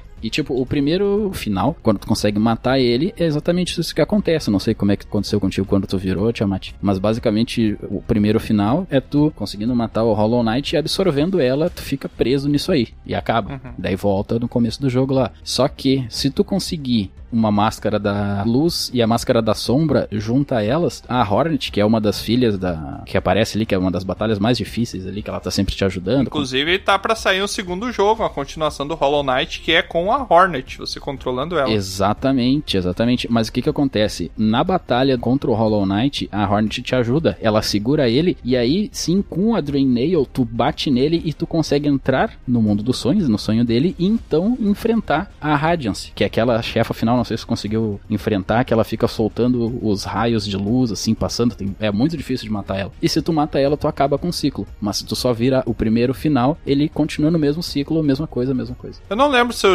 consegui fazer esse final. Ah, eu fiz. Isso que vocês estão falando não afeta a, a experiência do ouvinte quando eles forem jogar? Vocês não jogaram o jogo? É. Não sei, tipo, é porque parece que é tão específico, tá ligado? E na verdade, tipo, o que o Bron falou não fica nada explícito no jogo, tá ligado? Isso daí é você fazendo muita pesquisa depois. Porque o jogo ele é praticamente um Dark Souls, ele não te entrega nada de história. Fica tudo subentendido, não fica nada explícito, você tem que correr atrás de tudo. Então, até que o Bron ajudou muita gente com essa É. explicação. Bron dando a interpretação. Bom, Bron, já que tá falando então de buracos, por que não falar de um grande buraco chamado oceano? Olha aí. Ocean Deep. Vou falar então de um Survivor, um jogo ambientado num planeta X aí, que não veio ao caso aqui, mas seria tipo um planeta alienígena, um jogo assim que se passa no futuro, e é um jogo de sobrevivência no habitat do oceano. Olha. Se chama Subnáutica. I'm attempting a controlled descent. Sunlight. I've been dreaming of it for months. But it's hard to enjoy alone. Subnáutica é um jogo de 2014, ele saiu pra PC e depois pra plataforma em 2018, recentemente, né? Ele foi feito uma versão pra PS4. Ele é simplesmente um survivor em primeira pessoa, um jogo 3D em primeira pessoa, que se passa no, no fundo do mar e o teu objetivo é sobreviver até, enfim, conseguir chamar uma nave de resgate, porque a história do jogo... O que, que é um survival? Um survivor aí pra quem gosta de Minecraft da vida aí, vamos pensar assim. Nada mais é do que um jogo de exploração de o tempo que tu consegue passar num ambiente aleatório, né, num ambiente específico do jogo, coletando recursos, evoluindo a tua instrumentalização em relação a esses recursos, conseguindo evoluir tuas técnicas até tu ter mais facilidade cada vez mais de se manter no lugar contra as intempéries do lugar, sejam elas físicas, sejam elas da própria É Super Mario um survival? É, o conceito de survival ele pode ser expandido assim pra qualquer jogo que tenha vida e personagem possa morrer, né? E tu consegue coletar os recursos, que seriam as moedinhas ali, daí tem as adversidades do ambiente, que são os bichinhos. Não deixa de ser. É, mas eu acho que o Survival é um pouquinho mais deep que isso. O Super Mario é de plataforma. Em Subnáutica, você já inicia o jogo caindo no skatepod da nave que cai no oceano desse planeta alienígena. Porra! Tudo isso? E tu saindo lá desse skatepod lá, tu simplesmente percebe que tem um mínimo de recurso ali contigo. Tem tipo água, um pouco de barra de cereais e, e é isso aí. Uma fa... nem, nem faca tu tem, tu tem não sei mais o que lá. E o teu objetivo já é reconhecer esse planeta. Tu só tem um iPadzinho ali que vai ajudar tu a identificar coisas e receber as tuas informações conforme tu vai explorando o jogo. É um jogo que ele não te dá uma missão específica. Tu sabe que tu vai ter que sobreviver. Ele vai contando os dias ali. Tu tem que conseguir evoluir para esperar a nave chegar, ou, né, quem sabe construir uma forma de sair do planeta, né, enfim. É um E planeta totalmente alienígena, né? É um planeta alienígena e é um lugar que é só água. Olha. Tem duas ilhas, depois tu acaba descobrindo, mais pequenas, mas é água, é um mundo de água. E tu, desde o início, É o planeta do Interestelar lá. é, desde o início tu cai ali e tu já começa a explorar um lugar, um bioma muito bonito na volta do skatepod. Tu ao longe enxerga aquela nave toda destruída alguns quilômetros da frente. Tu até pode ir lá, mas é uma zona de radiação e tal. Tu consegue ir depois que tu tem um traje de radiação, né? E o teu objetivo é explorar recursos, ver o que tu pode conseguir trazer pro skatepod pra conseguir transformar recursos em materiais, e materiais em instrumentos. E assim tu vai indo, complexando o teu inventário e aprendendo a lidar com tudo que o jogo tem a oferecer. Só que eu já joguei alguns Survivors e esse é uma exceção no sentido de que ele realmente faz com que eu queira explorar o lugar. Sabe? Eu preciso ir pra outros biomas, eu preciso ir além, eu preciso ver o que tem, eu preciso evoluir, sabe? Realmente me Uhum. parar pra observar os lugares, porque tu começa a ver que tu não tá sozinho, tem outros seres ali. And his name is John C. Tem alguns seres, peixinhos, umas criaturas meio bizarras, daqui a pouco tem leviatãs. Tem criaturas Caramba. gigantes, tem... E pra quem tem talassofobia, que é um medo do oceano, medo dessas profundidades, de saber que é, né? É melhor não jogar. É bom não jogar, porque é um jogo Cara. pesadíssimo nesse sentido. Ele é leve, o jogo não tem violência, vamos pensar assim, né? É um survivor, ok? Tu pode morrer por falta de ar, é um drama muito presente no jogo. Isso daí ia ser muito ruim eu jogando esse jogo, que geralmente quando o personagem tranca a respiração no jogo, Tu prende também. eu tranco também, e sem perceber. Todos nós. Eu vou te dizer, Tiamat, que eu tenho isso em filme e eu fiz isso no início do jogo. E morreu. Caramba. E depois eu percebi Morreu. que nem ia dar, eu, eu me. Tô falando com o espírito do Troy. Juro. Tu começa com pouco tempo de respiração, depois tu vai conseguir evoluir o teu respirador, conseguir itens diferentes. Tem maneiras, às vezes tu consegue, por exemplo, construir um cano, aí tu bota o respirador no topo da água e tu consegue ir mais fundo pra poder respirar nesse caninho, sabe? Um mega snorkel. É pouco, pouco tempo de respiração. E tu consegue ali no máximo a 100 metros, depois tu consegue ir a mais, 200, 300, aí vai. Caninho longo.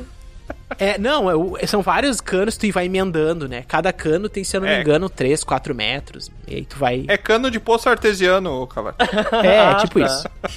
Mas essa é a forma mais precária de ir no fundo. Tu tem que evoluir tua máscara de respirar, tu tem que criar submarinos, tu cria várias coisas, né? Tu cria formas de conseguir ir mais longe, mais fundo. E esse drama é o principal dos Survivors, para pensar. Porque sobreviver num ambiente que não é teu natural, que é o fundo do mar, é um drama gigantesco. Às vezes, tu vai em lugares que tem a carcaça de uma nave, de uma coisa, da tua nave que explodiu. Ah, E tu quer explorar lá dentro pra ver se tem resquícios da nave, pra ver se alguma coisa vai te ajudar e tal. E tu vê que tá faltando 15 segundos e falta ainda um, um tempão que tu não administrou. E tu, meu Deus, não vou conseguir, não vou conseguir. E aí tu pode ficar tonto, morrer e, e aí já era. Faleceu. Então tu tem que administrar esse tempo. Tem que administrar também a sobrevivência contra monstros, contra criaturas que vão ser agressivas no jogo. Mas o mais legal é justamente coletar recursos. Coletar recursos, né? Pra quem gosta de Minecraft da vida aí, vamos pensar assim, porque ele se inspira, querendo ou não, né? No que o Minecraft foi, de coletar recursos e aprimorando. E tu vai colocando teu inventário, vai criando containers e mais containers pra colocar recursos dentro e tal. Ele, ele é bem legal, mas ele é muito bonito. Depois tu cria uma forma de andar pelo oceano, ir pra outros biomas. Quando tu vê os leviatãs, quando tu vê criaturas. Nossa, quando eu construí o Ciclope, que é o submarino mais fodão que tem, tu consegue a 500, 600 metros. Meu Deus, as criaturas que tu vê, o que tu. É incrível, incrível. É uma nave gigantesca, tu consegue andar dentro. É uma experiência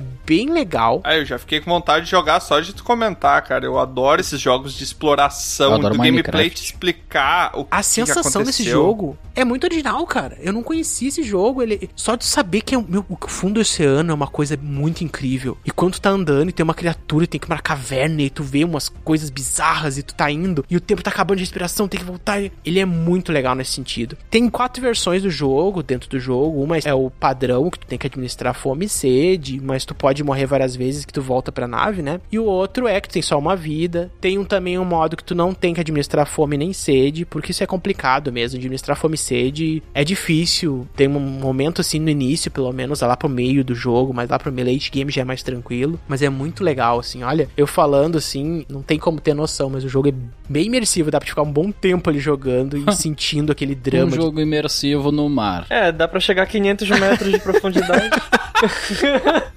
Bem imersivo, né? Falando de profundidade, né? tá, então o jogo tá disponível. Não sei se quando lançar esse episódio vai ainda estar disponível na PlayStation, no Play at Home, mas Subnáutica, pra quem quer conhecer aí um bom Survivor no fundo do mar. Tudo bem, tá na minha lista de jogos. Apesar de tu não ter comentado muito sobre a história, assim, se não tem uma, uma história sendo contada ali, ele parece ser um jogo bem profundo, né? É bem profundo. Ele tem uma história assim, tu vai saber um pouco, né? Mas a ideia dele é sobreviver até tu conseguir sair do lugar, né? Então não é bem história, mas tu tem que aprender sobre o lugar. Então tu consegue, uma primeira ferramenta que tu consegue construir é um scanner. E esse scanner, tudo que tu mira, tu consegue escanear e saber informações do computador sobre o que é aquilo. Sobre vegetação, sobre a fauna do lugar, né? Ou Sobre o bioma, sobre instrumentos da nave que cai, que tu tem que aprender a fazer aquilo. Então tudo o scannerzinho vai colocando pro teu iPadzinho do jogo lá e tu vai aprendendo sobre o, sobre o jogo, sabe? Ó, essas criaturas aqui, elas se alimentam disso, elas fazem isso. Esse lugar aqui tem muito enxofre, então tu vai conseguir recursos pra tal coisa. Então, tipo, é muito legal. Subnáutica. Mergulhe você também nessa aventura. Subnáutica, vem dar um tibum nesse jogo. Falando de jogos em que você está sempre sozinho. O próximo jogo que eu vou trazer é o Idol Slayer.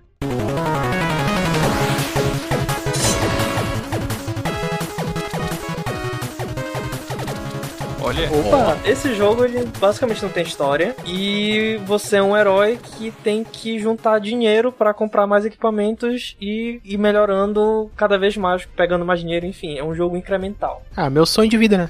Life Simulator. Começa o jogo, cada moeda que você pega equivale a uma moeda, mas lá pra frente você pode fazer com que uma moeda valha, sei lá, milhões Ah, de o dólar. gold. Bitcoin. Bitcoin. Começa com reais e termina em dólar. Ele segue aquela premissa, né, dos jogos idle, em que você entra pra fazer alguma coisa, no jogo faz, mas o jogo ele realmente roda mais desligado. Então ele é um jogo de celular que você tem a opção de jogar ele mesmo ativamente e atrás dos equipamentos, dos upgrades, mas você pode também deixar ele desligado que ele vai coletando as moedas. É idle, você né? pode Tá, tá aí É. a referência. Do... é um jogo que ele é tão bom que ele se joga sozinho, pronto. E é basicamente isso. Eu descobri ele faz alguns meses e ele ainda tá sendo atualizado. Ele é um jogo bem com uma comunidade bem grande e foi um jogo idle que eu encontrei que eu mais me diverti. Até hoje eu me divirto jogando muito ele. Esses tipos de jogos, agora minha ignorância vem à tona. Tu fala idle em que sentido? É jogo. O que, que é o idle? O idle é que tu pode desligar ele e ainda vai continuar acontecendo alguma coisa dentro dele. Por exemplo, tem jogos que tu coleta gold. Sim. O famoso Travian, que tu tinha que manter uma tua base, mas quando tu desligava ele da web, ele continuava coletando recursos. É basicamente isso. É aquele jogo também tem de celular que tu bota fazer um negócio que vai demorar tantas horas e aí tu fica lá fazendo. Isso, exatamente. Fallout Shelter é assim também. É, aham, verdade. Construir uma coisa vai demorar e Só tal. que nos jogos idle isso é o centro. Sexo, né? Vou botar o personagem fazer sexo, demora 30 Exato. minutos. né? É a maior putaria. Aí é o jogo não imitando a vida real. É meio que pra te ficar 100% do tempo ali. Aí você pode pagar dinheirinho pra ficar mais rápido. Exatamente. Eu acho que nesse caso pra ficar mais devagar, né? Cavarto, eu vi gameplay desse jogo, ele é tipo aquele jogo assim, non-stop, né? O personagem vai indo, tu tem que. Como é que é esse jogo? Não lembro direito. Ele é Isso. tipo aquele jogo quando cai a internet, que o Google abre do dinossaurinho lá, que tem que pular por cima dos passarinhos. Isso, como se chama esse tipo de É jogo? o Infinite Runner. Exato. Então, Isso. o personagem ele tá sempre correndo, da esquerda pra direita, e o único controle que o jogador tem é o pulo. Então ele vai usar o pulo pra pegar as moedas que estão mais altas. Mais pra frente dá pra desbloquear um arco que dá pra matar os monstros à distância e tem bônus quando tu mata com esse arco. Olha. E é isso, tu coleta gold pra pegar mais equipamentos. Quanto mais equipamentos tu tem, mais gold passivo tu consegue e segue nesse ciclo aí basicamente infinitamente. Pula e corre infinitamente. Um abraço aí pro Sonic. Sonic, Super Mario, todos os jogos de plataforma, basicamente. Ele te fala algum elemento da história? Tem alguma coisa de storytelling no jogo? Ou ele é focado totalmente? É, esse é só o bronco da bola, ninguém dá bola pra isso aí. Só os bons. Ah, no início ele tem, ó, você é um herói e você precisa de dinheiro. Acabou. É esse que é o storytelling dele. Você não, pa- pa- pa. Você é um herói e você precisa de dinheiro. Ah, o One Punch Man total aí. O Baldur quer gostar. Caraca, velho. Mas lá pra frente dá pra desbloquear novos mundos também. Tem uns 5 ou 6 mundos diferentes, cada um com um tipo de monstro. E tem vários desafios pra desbloquear heróis também. Então eles não tem muita diferença na gameplay, mas dá pra mudar o personagemzinho É skin, correndo. né? É skin. Roupinha. Mas não tem poderes diferentes os personagens? Não, infelizmente. Ah, então é só skin mesmo.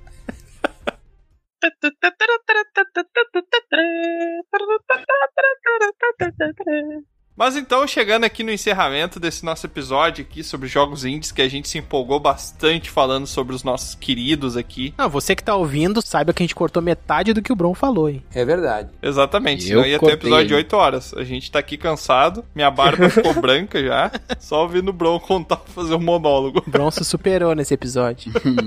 Se você acha que tomou spoiler do Hollow Knight, você não sabe todo o resto da história que o Bron contou aqui. Não, da próxima eu não gravo daí.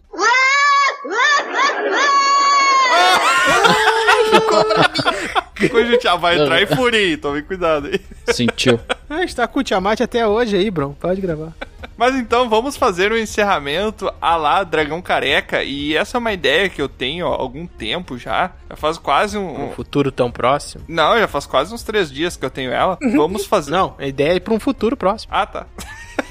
Agora que eu entendi. Mas então, a ideia é que a gente crie um jogo indie do Dragão Careca. Porque uma das características do jogo indie é não ter dinheiro também. Então vai dar super certo. Ah, então aí já estamos com o primeiro passo dado. O primeiro já tá pronto, essa parte já tá toda pronta. Então a primeira coisa que eu quero que a gente escolha aqui pro nosso jogo indie é um gênero pra esse jogo. Muito bom. Eu tenho várias ideias aqui, vou puxar meu papel aqui que eu anotei. Gênero indie. Pronto. Próxima pergunta. É. Eu acho que pode ser um jogo assim, não pixel RPG, art, talvez. tá? Mas pode ser um Não, tem RPG que ser pixel art. 2D, assim, eu acho de boa. Talvez até pode ser um RPG nesse estilo de cima, assim, que eu me esqueci o nome. Top view. Mas tem que ser assim, ó. Tem todos os nossos membros do Dragão Careca, todos nós sete. Só que o jogador ele sempre escolhe pra fazer as missões e pra ir pra lá sempre três. Só pode escolher três. Aí tu vai na guilda lá, escolhe três e sai pra fazer uma missãozinha. Aí tu pode escolher, trocar. Ah, não, mas tem que ter, pelo menos na DLC, tem que ter os comembros também. Todo mundo Ah, que tá não, lá mas na aí guilda eles tem que aparecem aparecer. em algum momento poder ajudar, alguma coisa assim e tal. Mas os principais ali vai ser sete. Cada um com suas habilidades também, alguma coisa assim. Ah, tem uma parte lá que tem puzzles, bah, tem que levar o Baldur. Ah, tem uma parte lá que tem que, sei lá, fazer o quê? Matar bicho. Aí tem que levar os caras que bate mais, que é o Bron. Tem uma parte que tem que desmaiar, daí leva o troado. Tem uma parte que tem que fazer nada, leva o cavarto. Então é assim, sabe? Gratuito! Ó, a crítica. Tem que desenhar mal, leva o cavalo. Tem uma parte lá que tem que desenhar, leva o cavarto. Levei totalmente gratuito, eu vou embora. Volta aqui, ô cavalo, tu vai ter osso. Tá bom, eu fico. Então, gênero. RPG. Ele vai ser aqueles RPGs por turno ou vai ser um action RPG? Não. Action, action. Pode Não, ser. Pietro. Tro falou com convicção, depois ele pensou no que ele tava falando, eu tenho certeza absoluta. Não, é que eu tava pensando por turno, aí tu tá pensando em combate, tá dizendo, né? Isso, é. Ah, eu não sei. Tu diz tipo um Chrono Trigger, assim, por exemplo. Vamos falar certinho agora? É, Chrono Gente, Trigger. Chrono Trigger. Aham. Chrono Tiger. O tigre da cronologia. Ah, não sei. Eu acho que até pode ser de ladinho.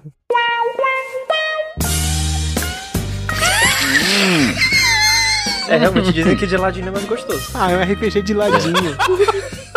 Dizem, dizem. E daí vai ter todos os membros do grupo ali, por exemplo. Vai. Ah, vai ter. E a gente vai ter os poderes? Vou poder Sim, cuspir claro, fogo a no gente tem os poderzinhos. Mas tem que ser tudo bem engraçadinho, sabe? Tipo, ah, o Bron, ele pega e tu vai levar pra um grupo, mas tu sabe que daqui a pouco vai ter só dois, porque o um vai ter que ficar levando ele nas costas que tá dormindo, sabe? Ah, é, aí ele, ah, vai ficar fúria, mata tudo. Qual é a graça disso? É um problema. Fica brilhando. Gostaria só de apontar rapidinho aqui: RPG, Survival, Pixel Art de lado, é Starbound. Ah, mas tudo vai ter, né, Cavarto? Tudo vai ter um igual. Mas não vai né? ser pixel art, vai? Ah, todos os jogos que a gente falou foram Pixel Art quase. Ah, não sei, acho que não, gente. Não porque eu quero que o Bron jogue, eu quero que todo mundo jogue. Eu acho que pode ser um 2D, que não seja Pode. pixel art. Pode ser 2D. Aí, por exemplo, ah, tem, 2.5D. tem uma parte lá do cenário que tem que botar fogo. Chama quem? Chama o Tiamat. Aí o Tiamat bota fogo. Ah, tem uma parte lá que tem que pegar e virar um bicho. Chama quem? Tem que fumar cogumelo. Fumar cogumelo. Isso. Não se fuma cogumelo, né? Se toma. Mas dá pra fumar também.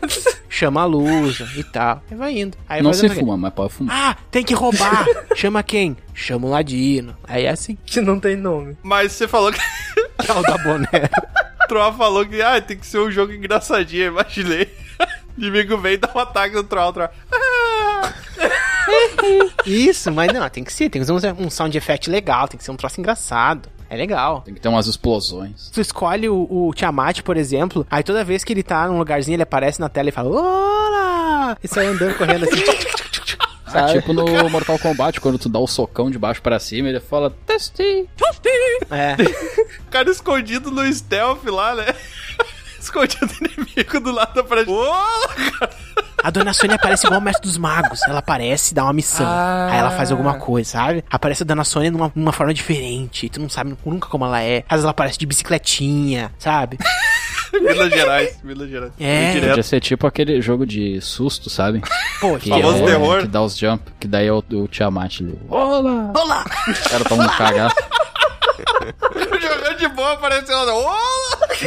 E boss, gente. Quem vai ser o primeiro boss? Primeiro boss eu acho que vai ser o capitalismo. Primeira barreira. Só se for a barreira pra fazer o jogo, porque ninguém tem um tostão pra fazer esse jogo aí, só ideia na cabeça mesmo. Ah, eu quero saber o que, que vai ser o plot, qual que é a aventura, o que, que a gente vai estar fazendo, qual é o objetivo. Ah, e é igual nosso episódio, é uma coisa aleatória, não tem nem aí pra isso, né? Tem que ser assim. É, que não faz nenhum sentido e o final é pior ainda. Compre aí, ó. A vida imitando pixel art. Não, detalhe, vai ser assim, ó. Vai ser normal a história, bem simples, mas no final tem um áudio do Bron explicando a história.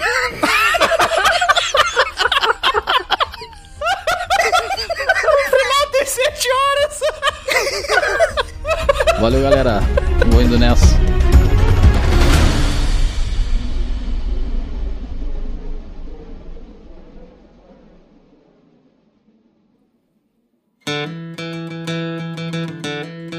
É, mais uma aventura chega ao fim. Mas é claro que não para por aqui. Você pode acessar dragãocareca.com e descobrir sobre outros portais para nos acompanhar. E se você quiser fazer parte da nossa guilda, fica aqui o convite do bardo. Acesse PicPay ou padrim.com.br e busque por Dragão Careca.